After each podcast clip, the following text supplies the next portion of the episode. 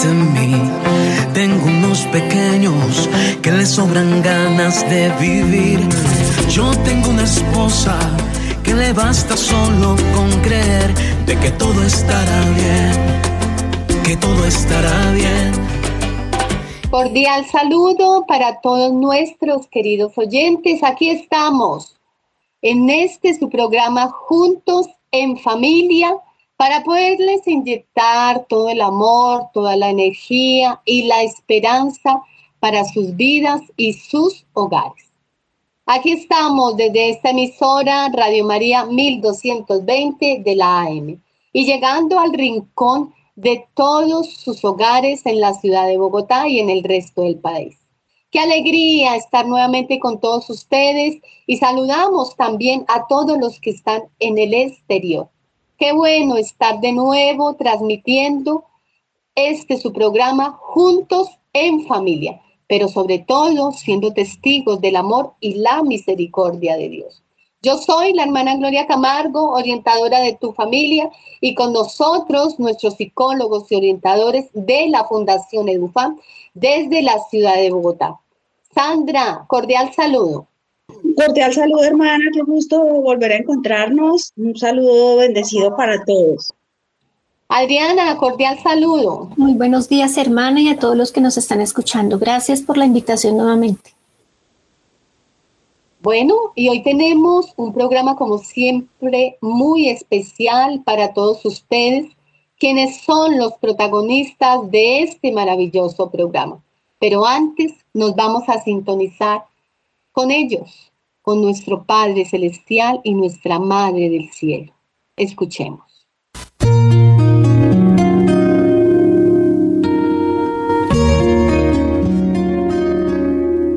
Momento de oración en su programa Juntos en Familia.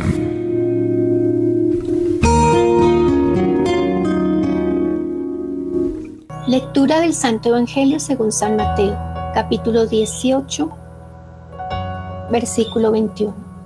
Entonces Pedro se acercó con esta pregunta, Señor, ¿cuántas veces tengo que perdonar las ofensas de mi hermano?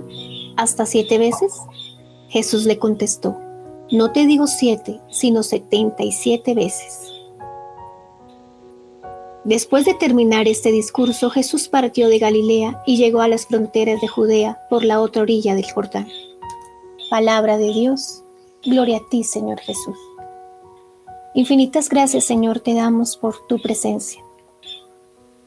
Te damos la gloria, Señor, por permitirnos esta palabra que nos enseña a perdonar a nuestro hermano.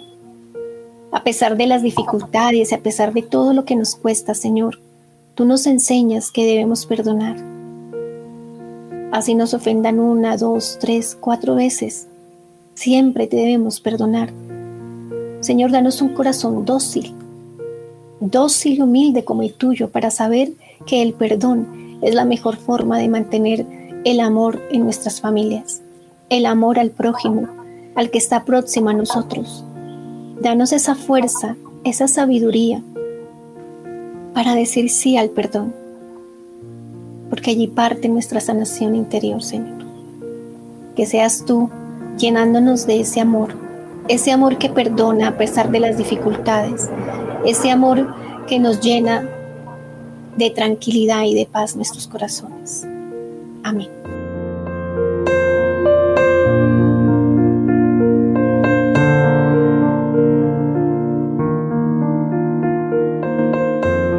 El Evangelio de hoy nos habla del perdón y nos pone un reto muy grande. Pedro cree causar una buena impresión al proponer perdonar al más sufrido hasta siete veces. Pero Jesús nos pide mucho más. Él va mucho más allá de siete veces. Siempre debemos perdonar, porque siempre somos perdonados. La parábola de los dos deudores ilustra bien lo que Jesús quiere decir la desproporción de la deuda perdonada y las diferentes reacciones de los deudores nos dicen que por mucho que perdonemos, a los que nos han ofendido, nunca igualaremos la acción de Dios. ¿Por qué? Porque Él siempre nos perdona. Estamos llamados a perdonar como Dios perdona, porque fuimos los primeros en ser perdonados. Él nos perdona constantemente. Él nos perdona sin ponernos condiciones. Lo que lo llena realmente es ese amor que Él tiene para con cada uno de nosotros. Lo que lo llena es realmente es lo que hace esa capacidad de poder perdonar, de poder realmente valorarnos a nosotros mismos, pero también el valorar al otro. Va mucho más allá de toda razón humana. No perdonamos esperando agradecimiento o reconocimiento, sino porque somos hijos de un Dios que hace llover sobre nosotros grandes bendiciones y muchos perdones en nuestra vida. El perdón es una lección consciente de imitar a Dios, perdonando a quienes nos han ofendido, pero no es algo fácil. Es una cuestión de humildad, de sabernos que también somos frágiles, de sabernos que también somos débiles. Digámosle hoy al Señor que nos dé la gracia de perdonar, de perdonarnos. Perdonamos porque el odio mata a quien lo siente, no a la persona a la que se dirige. Gloria al Padre, al Hijo y al Espíritu Santo, como era en el principio, ahora y siempre, por los siglos de los siglos. Amén.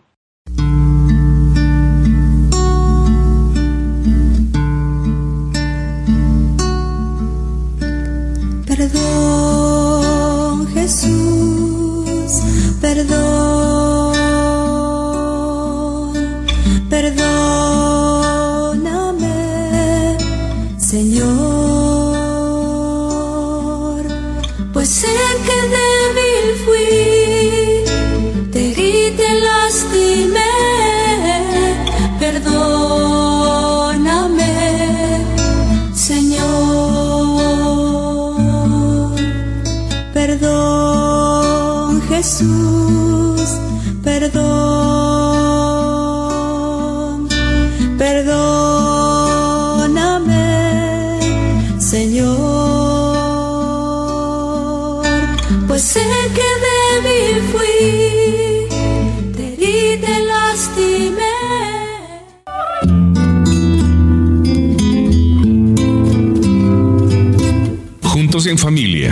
este es nuestro tema del día.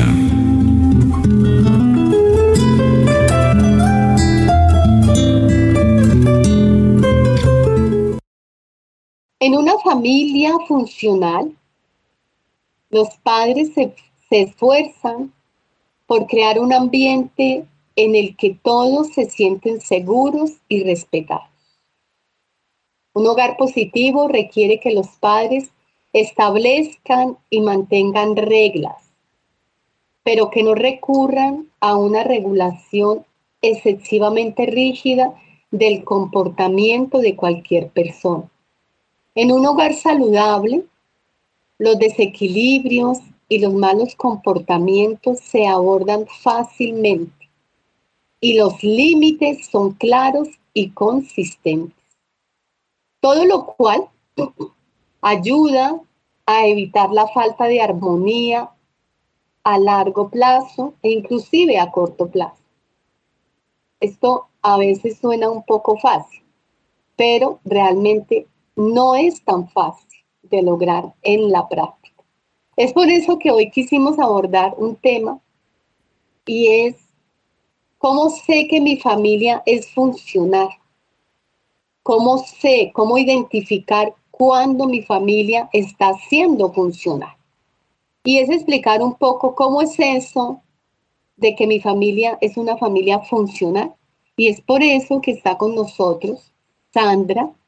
Lastimosamente, pues Adriana no nos, no, no nos pudo acompañar durante todo el programa, pero sí quisiera de pronto, antes de que te retiraras, eh, Adriana, perdóname Sandrita, pero le voy a dar un poquito la palabra a Adriana, a ver si ella nos puede abordar un poco desde su em, especialidad, como son esas, identificar esas relaciones familiares desde su especialidad de orientadora de familia, cómo identificar que una familia sea funcional. Ariana, bienvenida nuevamente. Gracias, hermana, por, por este espacio. Bueno, hermana, realmente el tratar tantas familias y tantas eh, experiencias que llegan a nuestras, a nuestras mm, ayuda, a nuestra orientación, eh, es de mucha disposición, ¿no? Eh, son muchas las mm, los conflictos que se encierran en todas las familias y conseguir una familia funcional es complicado, por lo que hablábamos el programa pasado, por las heridas que dejan eh, a nuestros padres, ¿no? Y que ellos, nuestras generaciones, eh, son tan heridas y tan conflictivas que quieren repetir lo mismo. Entonces, tener una familia funcional, evidentemente, es el empezar a sanar desde nuestros padres, ¿sí? Reconocer realmente que el daño no fue estrictamente de nuestros abuelos, porque ellos también tuvieron una historia, también tuvieron un, capítulo de su vida complicado y ellos dieron de lo que ellos recibieron. Entonces, desde que nuestros padres entiendan que, sus, que nuestros abuelos tuvieron esa vida y poder ponernos en el zapato del otro y saber que no fue personal, que no fue cuestión de venganza o, de, o, de, o que me lo hicieron y yo también lo hago, sino que ellos recibieron y lo dieron también. Entonces es entender y sanar desde esa parte, comprender desde esa parte para poder yo darle como papá y mamá a mi hijo, no repetir eso, sino poder darle desde mi, desde mi comprensión con mi papá y mamá, darle a mi hijo esa funcionalidad, ese, ese hogar estable que ellos necesitan. ¿sí?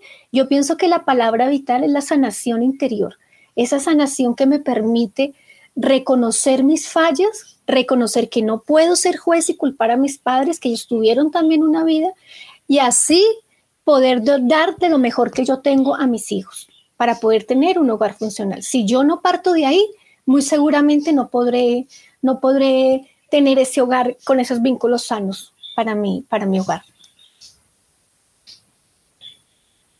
Sí, aquí has abordado un tema que realmente lo tenemos que abordar y es esa, esa sanación. Creo que ya lo hemos abordado en otro momento, pero sí sería bueno eh, como ratificar esto y es eh, eso, o sea, las familias funcionales parten desde ahí, de sanar esas heridas familiares, eh, lo decíamos en el programa pasado, cómo romper esas cadenas intergeneracionales, ¿Cómo no permitir que yo siga arrastrando con algo que no me pertenece?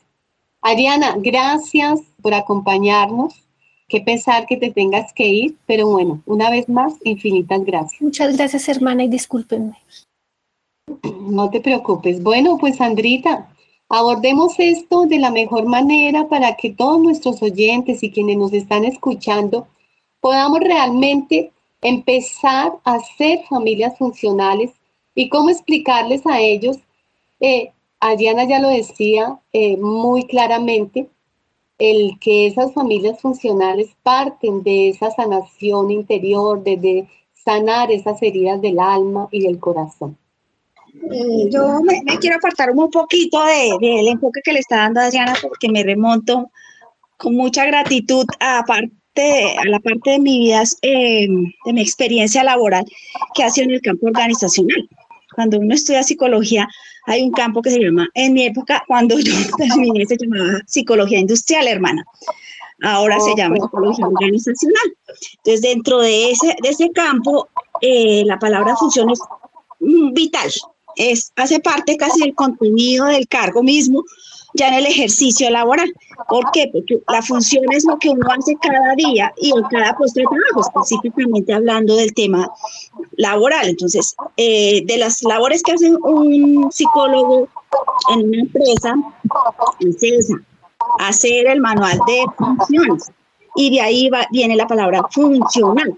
Por eso quise Oh. empezar por mí, porque es importante que nuestros oyentes, nuestras familias y nosotros mismos entendamos qué es funcional. Viene de la palabra función, y función es actividad, ejecución, eh, llevar a cabo, eh, son labores, eh, son obras, eh, es hacer cosas. Que eso quede claro. Entonces, en todas las familias hay cosas por hacer como familia, tanto personalmente como, como grupo, se hacen cosas.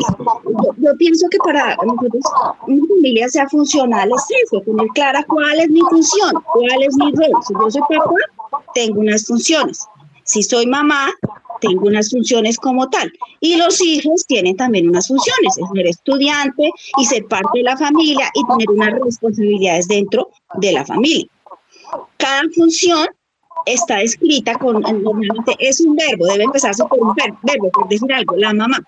Hacer el desayuno, esa es la función. Entonces, desde ahí se desglosa hacia el procedimiento. ¿Cómo se hace un desayuno? Voy a dar un ejemplo. Mi familia es funcional porque mi mamá, mm, digamos, ella cocina muy rico, digamos. Eh, y es funcional porque está siempre atenta a lo que yo requiero, está bajo el cuidado de lo que requiere aquí mi hogar, mi papá. Más o menos es eso, ¿te estoy entendiendo? Total, hermana, totalmente. Y me consta que cocina espectacular, doña Gloria. sí, sí, señora. Bueno, pero es que perdóname la interrupción, pero es que quería poner ese ejemplo para ver si estaba entendiendo bien lo que estabas diciendo.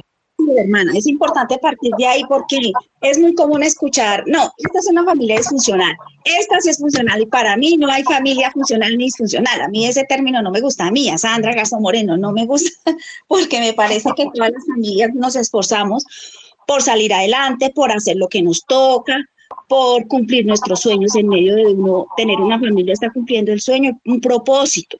Entonces, eh, me, gusta, me gusta mucho el tema como su merced lo enfocó, familia funcionales, somos, todas funcionamos, todas funcionamos, Ujú. pero tenemos dificultades. Pueda que dentro de un día esa función el desayuno, a la mamá le quemaron los huevos, pues no hubo huevos, listo, no quiere decir que es disfuncional por eso, quiere decir que una función no se pudo llevar a cabo porque pasó una falla que es natural dentro del ejercicio humano. No somos perfectos, no, no todo nos sale bien, porque en ese momento la mamita se distrajo, o una novedad con el bebé, o la mascota se le pasó por delante, no sé, mil cosas. Es, es encontrar como esas realidades cotidianas que nos hacen a nosotros mismos rotularnos. A mí no me gusta rotularnos. Usted no funciona, usted sí funciona, usted es bueno, usted no es bueno, usted es malo, usted no es malo. No, sino simplemente destacar lo bonito, destacar que si los niños son estudiantes, por el hecho de ir a la escuela, de esforzarse por estar allá, por hacer sus tareas, ya están cumpliendo. Nosotros los alentamos, los apoyamos y ellos aprenden a su manera también, porque pues desde la escuela también se quiere tener a todos los niños que sean iguales. Y no, los niños aprenden de forma diferente. Cada niño, cada niño es un mundo, un universo, su Marcelo sabe desde el, desde el enfoque que tenemos en la fundación. Entonces la funcionalidad es por eso, porque si yo tengo claro lo que tengo que hacer, lo voy a hacer bien, hermano. Sí, claro, sí. O sea, cada uno tiene claro, digamos, cuáles son sus funciones dentro del hogar. Entonces, para eso, yo pienso, frente a lo que están mencionando, y es importante establecer los límites, ¿no? Los roles de cada miembro de la familia. Y, y aquí sería importante que nos contextualizaras y nos abordaras, y yo te haría entonces esta pregunta, ¿cuáles serían esos buenos límites familiares? Pero quiero que nos contestes esto después de una pequeña pausa musical. Ya volvemos.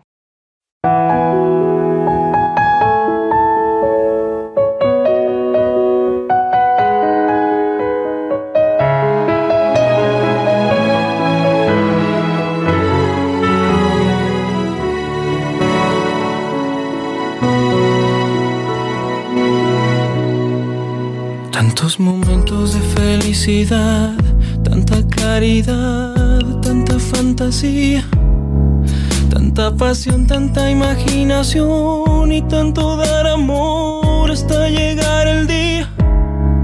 Tantas maneras de decirte amo, no parece humano lo que tú me das.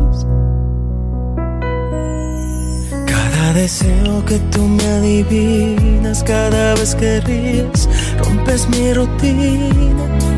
Y la paciencia con la que me escuchas y la convicción con la que siempre... En una familia estable, las emociones positivas son infecciosas. Y en una familia inestable, la ira que siente una persona puede repercutir en toda una familia. De hecho, las emociones negativas a veces son incluso más contagiosas que las positivas. Crecer en un entorno así a menudo conduce a dificultades para identificar y regular nuestras emociones más adelante en la vida. Por eso estamos abordando hoy un tema tan importante como es, ¿cómo, cómo, cómo puedo yo reconocer cuando sé que mi familia es funcional, cómo identificar cuando mi familia está siendo funcional. Y este es el tema que estamos abordando en el día de hoy y por eso está con nosotros nuestra psicóloga de cabecera, Sandra Garzón, quien nos está contextualizando acerca del tema. Cada función está limitada, es decir, la mamá cocina, seguimos con el ejemplo del desayuno, cocina el desayuno. Para poderlo cocinar necesita provisiones. Esas provisiones las consiguió probablemente el papá con su trabajo o ella misma si es una familia uniparental tiene ahí la provisión, que son los materiales para poder hacer su desayuno. Y el deber de los niños en, esa función, en torno a esa función, es desayunar, bajar a tiempo dentro de unas normas de que se aliste para el colegio, baje y desayuno, no se vaya sin desayuno. Entonces, ahí tenemos todas, ahí entran en juego lo que se llama límites, hermana, lo que se llama una norma, y la función, en torno a una única función, pero esa función termina siendo exitosa solo en la medida en que ya se culmina, que los niños toman su desayuno y salen para el colegio. Entonces, de ahí podemos hacer como la claridad de lo que su merced quiere, la importancia de tener límites, de tener normas y de tener como una cadena, para que me entiendan, a nivel organizacional es un bonito ejemplo, pienso yo que, que se aproxima mucho a lo que queremos que nuestra querida audiencia entienda, es que estamos concatenados unos con otros. Mi función depende de que yo tenga los materiales y que se haga, de que se haya apagado el gas para poder prender la estufa, de que los niños les estén en las condiciones, estén sanos para bajar y desayunar irse al colegio. Entonces, está, si en esa cadena falla algo, hay cortocircuito.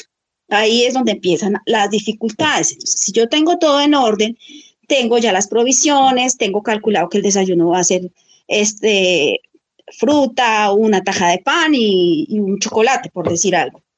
Entonces yo tengo ya eso preciso y no me voy a equivocar ni me voy a poner alterada. También la emoción entra ahí, que porque yo hoy quería hacer huevos porque me antojé de huevos. No, ya teníamos planeado algo y eso hace que funcione toda la cadena y al final la función termine, concluya saludablemente de una manera tranquila para todos hermana. No sé si, si, si, si cabe ahí el ejemplo que no le pueda aclarar. Pues, por supuesto, o sea, mejor ejemplo no nos habías podido dar, porque realmente es eso, o sea, eh, la familia es funcional eh, frente a las funciones que realice cada persona, frente a las funciones que estemos realizando dentro de nuestros entornos, dentro de nuestros hogares sabiendo que los límites también pueden ser, ah, bueno, eh, quiero abordar también esto, y es a veces esos límites dentro de esa funcionalidad, pues existen unas normas y existen unos límites, que es lo que nos están mencionando.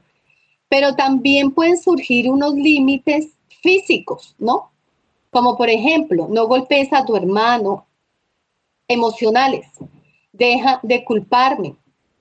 Tal vez incluso también digitales. No, mamá, no puedes publicar esa foto mía.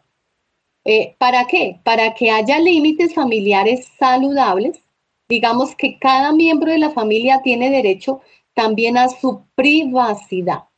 No entrar, por ejemplo, sin tocar la puerta.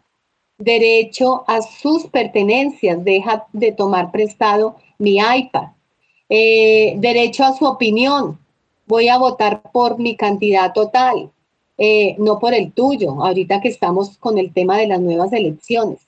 Eh, derecho a sus valores, entonces soy ateo, ¿sí? O sea, ahí entraría también todo esto dentro de esos límites familiares. Claro que sí, hermana, sí, señora. Ahí entra todos esa libertad personal que cada, que cada persona, que cada niño, incluso porque los niños tienen derechos. Son dirigidos por nosotros, dependen de la familia, pero ellos tienen derecho por decir algo a escoger lo que se quieren poner, o que si que me gusta esta maleta de este muñeco, pues escojo esta. Tienen ciertas libertades que se les debe permitir, igual los adolescentes. Entonces, la libertad personal y los derechos individuales deben siempre reconocerse dentro de una familia hermana para asegurar el bienestar, para que los niños no tengan que ser pues como de alguna manera en nuestra época si nos ponían la ropa todas iguales, ¿se acuerda hermana? Sí.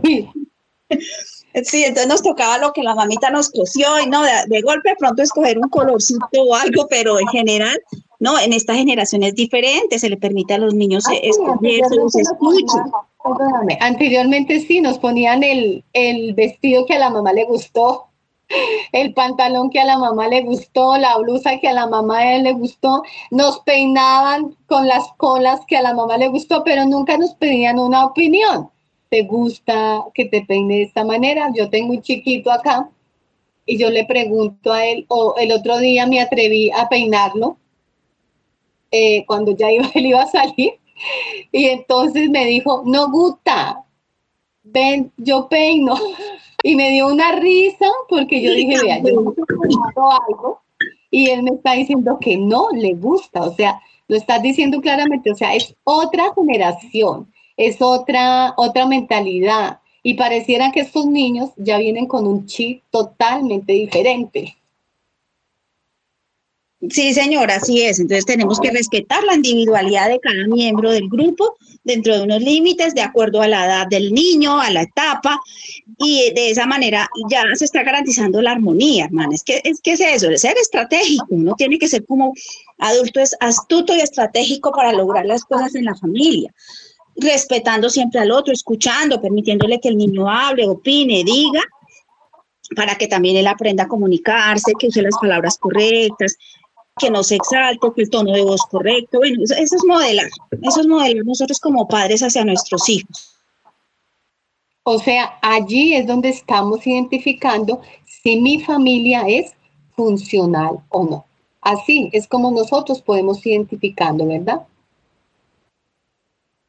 Exactamente, hermana, porque sabemos que nuestros hijos se sienten contentos, que no están quejándose por todo, que no hay, no hay discusiones, entonces entra en juego ahí ya las técnicas, digamos, la técnica de control de las emociones, empezando por nosotros de padres que nos podemos salir de los chiros, como se dice a veces, fácilmente.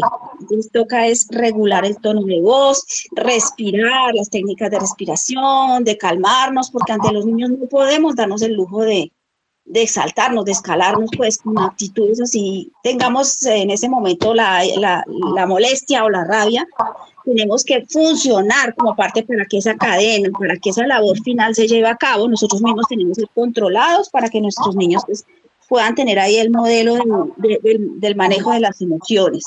Excelente todo esto que nos están mencionando, Sandra, y realmente yo creo que para nuestros oyentes este programa y lo que hoy estamos realizando es reconocer qué tan funcionales somos dentro del rol que tenemos eh, en nuestro entorno familiar. Entonces, digamos, como mamá, puedo decir qué tan funcional estoy siendo con esas relaciones familiares. Eh, como papá, qué tan funcional está siendo, estoy siendo como padre en la relación con mi hijo, con mi esposa como abuelos, como tíos, como hermanos, qué tan funcionales estamos siendo de acuerdo a la función que tengo en este momento, pero también de acuerdo a esas características que yo tengo para hacer que mi familia funcione de la mejor manera. Y tú los eh, nos mencionaba acerca de los límites. Por eso quiero, quiero que nos digas ¿Por qué son importantes los límites? ¿Por qué tan importante poner límites allí dentro de mi hogar? Pero quiero que nos contestes esto después de una pequeña pausa musical. Antes de contestar esta pregunta, nos vamos a ir a una pequeña pausa con esto que dice, lo mejor que la vida me dio de Pimpinela.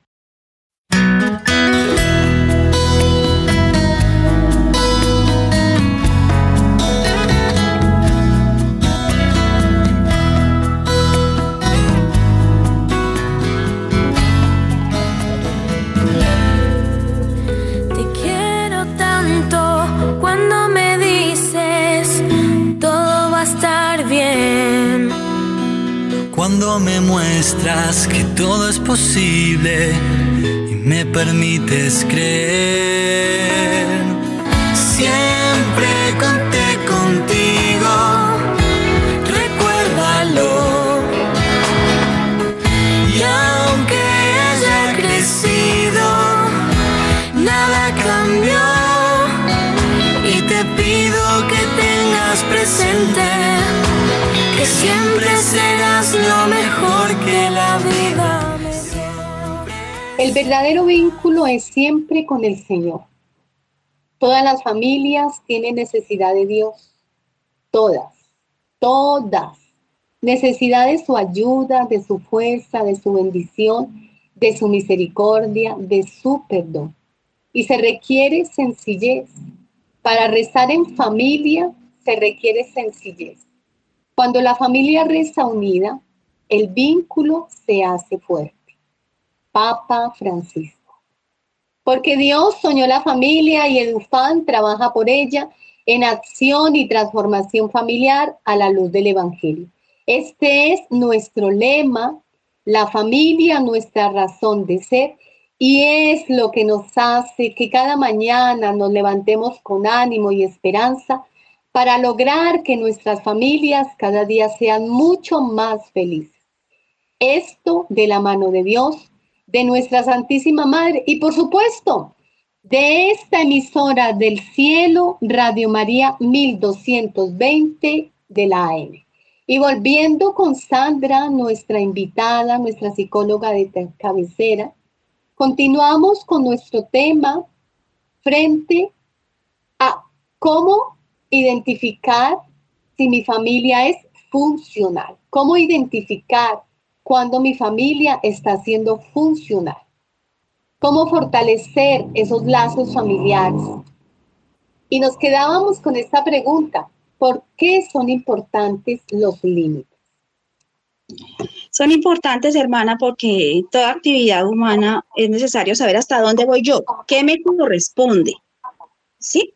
Si yo tengo eso claro, pues voy a hacer bien mi trabajo, voy a funcionar y voy a responder porque tengo claro dentro de la función yo escribo también las responsabilidades que usted, eh, bueno, si tu función es ser estudiante, entonces la responsabilidad es tener tus cuadernos al día, hacer tus tareas, hacer las actividades que te ordenen, portar el uniforme como debe ser, que si es educación física, listar lo que corresponde el día anterior, sí, los niños desde chiquiticos, su merced que maneja ya pues la Fundación Los Niños Pequeños con ese excelente método Montessori, tienen ya clarito cuáles son los límites como hijo, como estudiante, qué es lo que tengo que hacer, qué no tengo que hacer, que no voy a bajar la escalera sin la profesora, que no debo eh, salirme del salón sin permiso.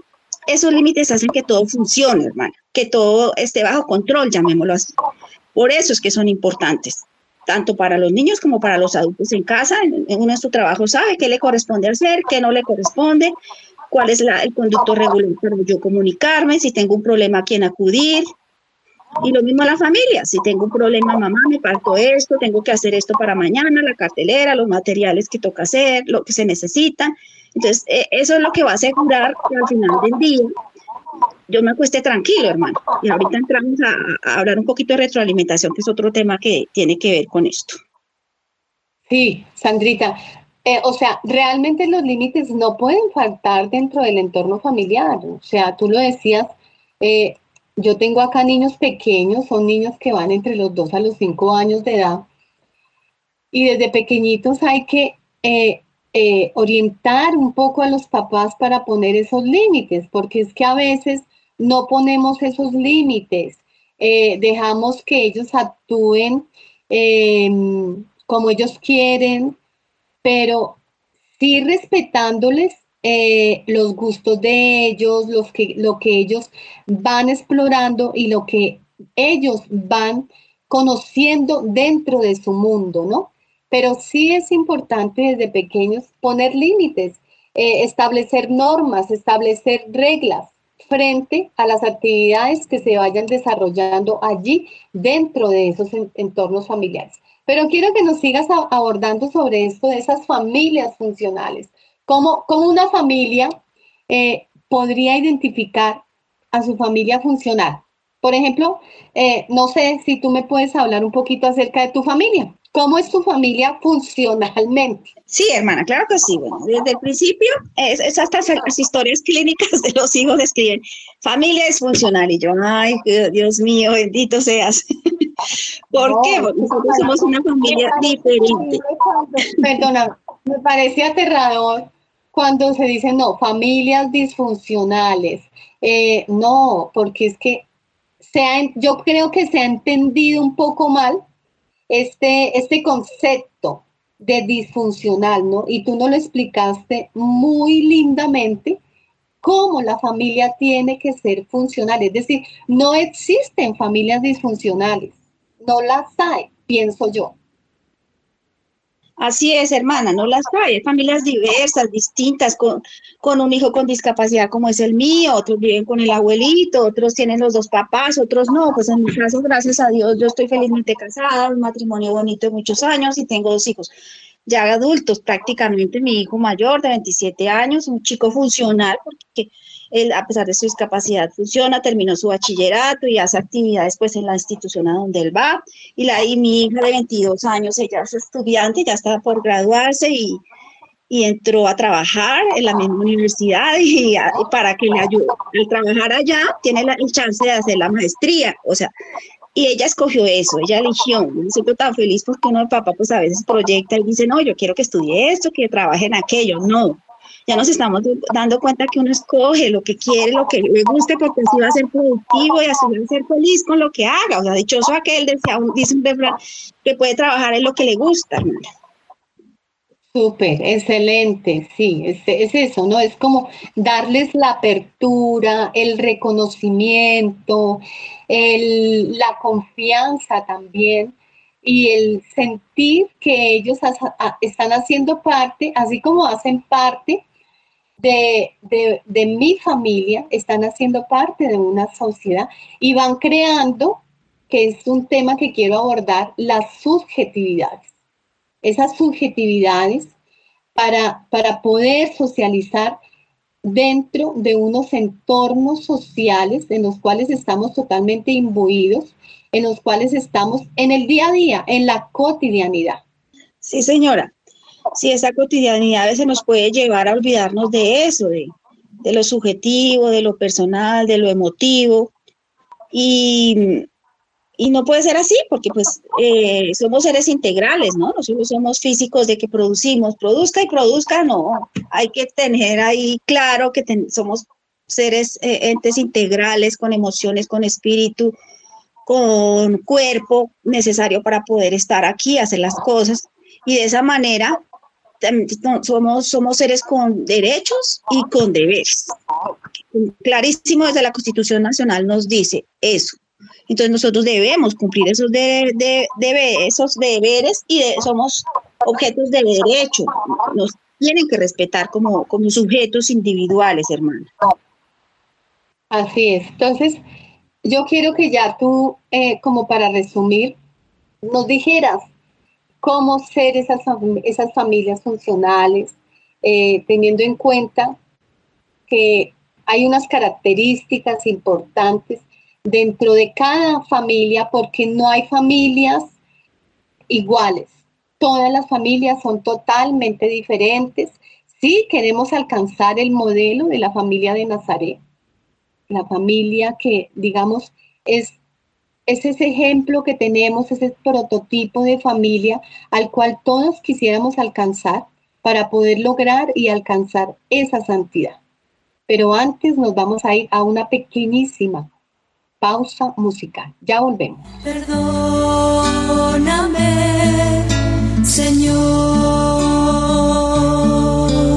Mas hoy en tu misericordia quiero descansar. Sé que tu sangre me puede limpiar con arrepentimiento en mi corazón. Me humillo y te pido perdón. Jesús, perdón, perdóname, Señor, Perdón, pues sé que débil fui, pedí, te lastimé, perdón. Gracias por quedarse una vez más con nosotros. Estamos aquí hablando acerca de un tema muy especial y cómo reconocer cuánto mi familia es una familia funcional. Gracias a quienes hasta ahora se conectan con nosotros aquí en el interior, en Bogotá o en el resto del país. Estamos aquí con nuestra orientadora, con nuestra psicóloga de cabecera, Sandra, Sandra Garzón, hablando acerca de esas relaciones familiares, pero cómo identificar que mi familia es una familia funcional. Sandrita. Sí, señora, sí. Para nosotros poder tener como de alguna manera ese control en la familia, que es una palabra que a veces no gusta mucho, pero es importante. Si yo tengo el control, es quiere decir que mis hijos hacen lo que les toca hacer, mi, esposo y yo también, y, y, las cosas funcionan y hay provisiones si hay un día para hacer el aseo entre todos. Y ahí empiezan cómo se favorece esa funcionalidad dentro de la familia. Con una comunicación honesta y sincera, que nos digamos las cosas como son, de buena manera, evitando los, las discusiones, controlándolos, el tono de voz y, comunicándonos de, la mejor manera, manifestando nuestras emociones y se nos dio llanto en ese momento, pues no hay que cohibirlo, pero no, no agredir, porque pues, a veces la comunicación violenta se nos sale por naturaleza, porque pues, pues somos personas que, que tenemos nuestro lado de, de descontrol muchas veces. Respetar el tiempo del otro, decíamos también al principio, respeto integral del otro y de su tiempo y de su espacio. Tolerar los gustos y las diferencias, también los hablábamos, las dificultades también que pueden estar pasando cada uno de los miembros de la familia y ser solidarios entre todos, ser comprensivos y considerarnos. Que si la mamita amaneció enferma, entonces ya el hermano mayor puede bajar y hacer el desayuno ese tipo de cosas hace que, las cosas funcionen. En una empresa faltó un operario, no puede, entonces no, no, se va a hacer el, producido porque faltó este muchacho. No, miremos a ver, tenemos ahí que tener un, recurso para, para poder solventar esas novedades que la cotidianidad nos, nos, nos puede presentar. Mantener el orden y el aseo de la casa es muy importante porque eso da tranquilidad. Y en nuestro caso, por ejemplo, tengo dos gatos que ahorita están aquí a mi lado, hicieron ruido.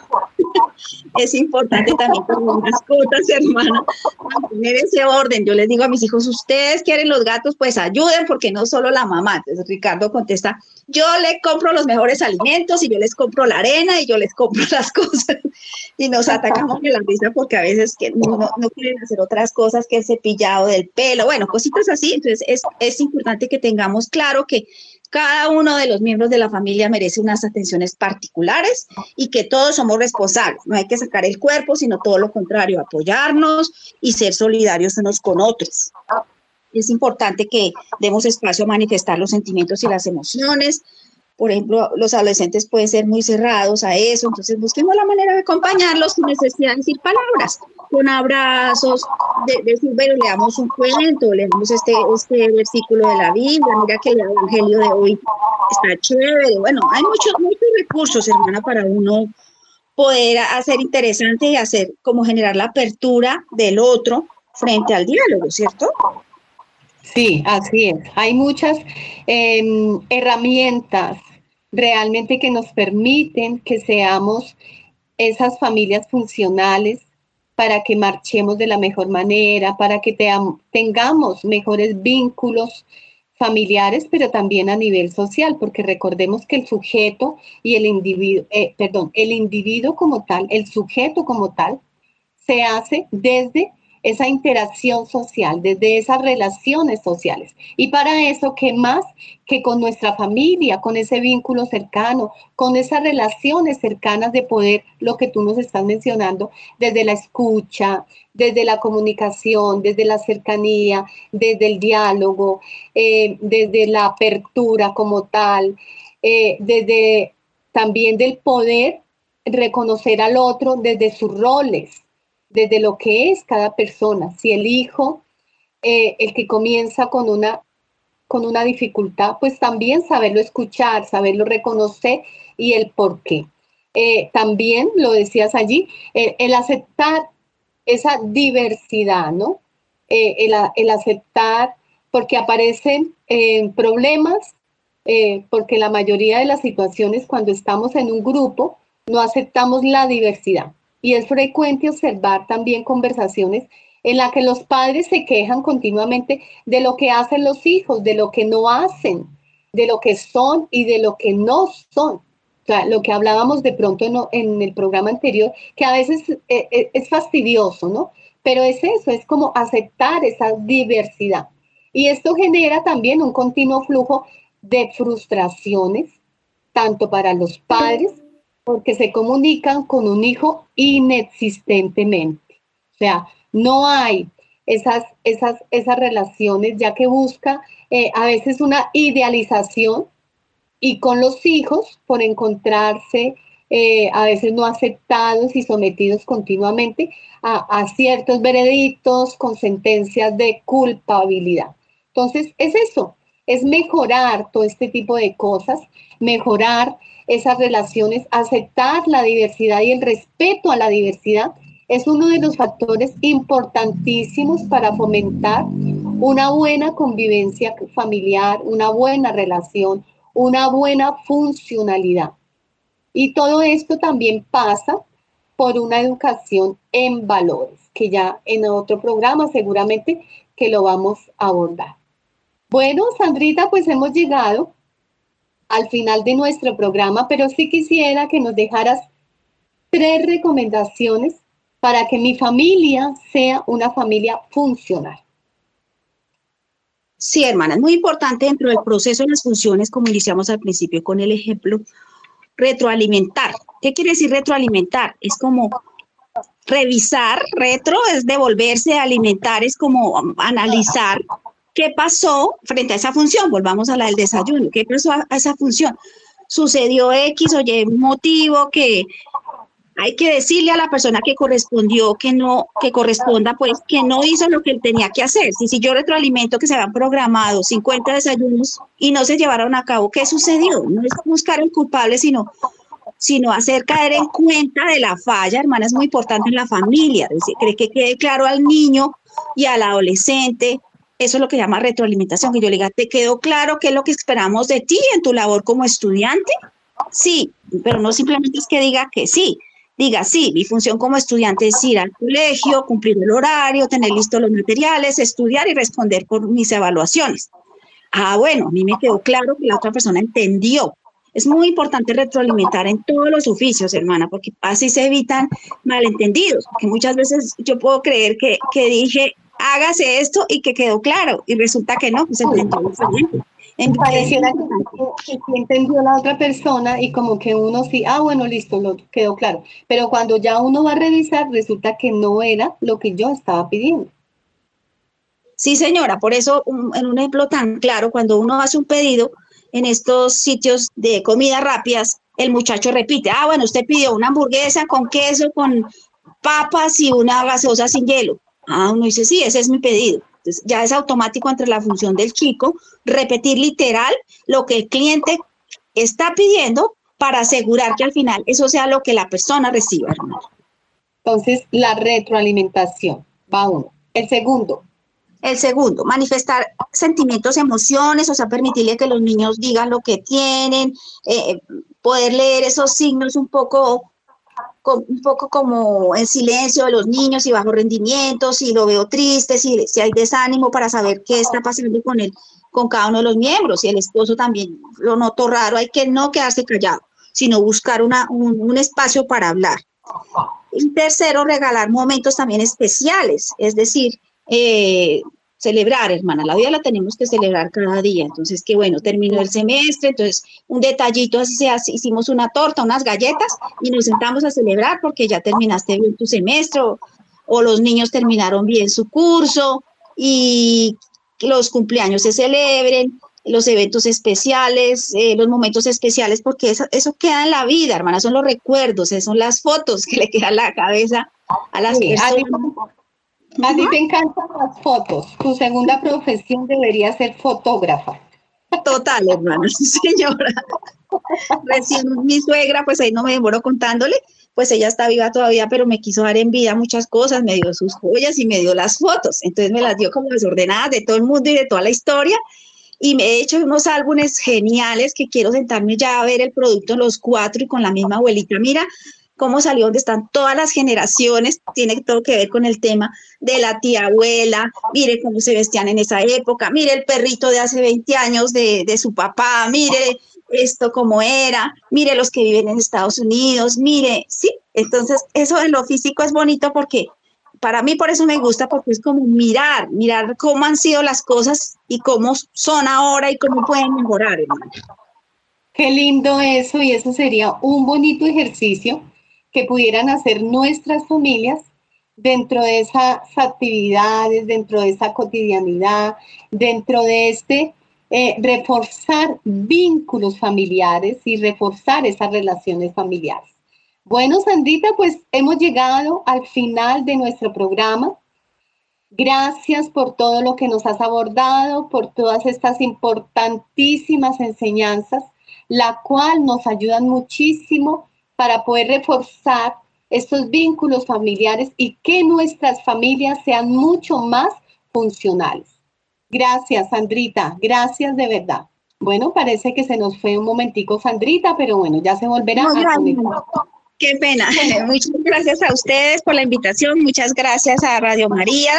Un abrazo gigante para todos. Gracias a todos nuestros productores, al padre Germán Acosta, quien hace posible que Edufan haga su labor por la familia. Y a todos ustedes, los protagonistas de este subprograma, Juntos en Familia. Un abrazo gigante. Un Especial abrazo para todos nuestros oyentes. Señor, el pasado a tu misericordia, el futuro a tu providencia, el presente a tu amor. Señor, tú sabes que lo único que tengo es el día de hoy para amarte a ti y a quienes me has dado. Amén. Y lo dejamos con toda la programación especial de Radio María. Hasta pronto. Chao, chao. No nos olviden.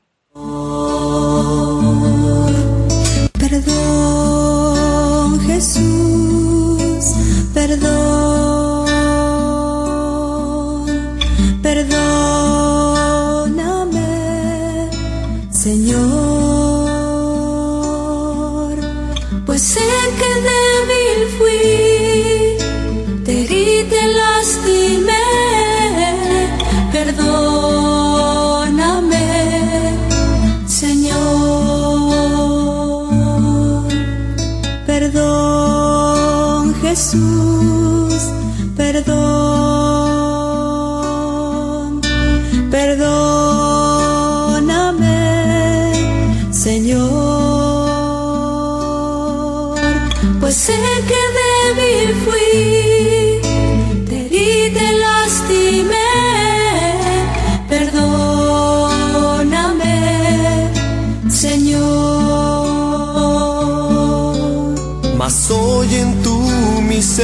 misericordia quiero descansar.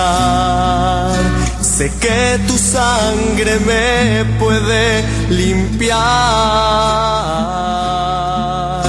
con arrepentimiento en mi corazón. Me humillo y te pido perdón. Jesús, perdón, perdóname, Señor. Pues sé que débil fui, herí, te lastimé, perdóname, Señor. Perdón, Jesús, perdón, perdóname, Señor.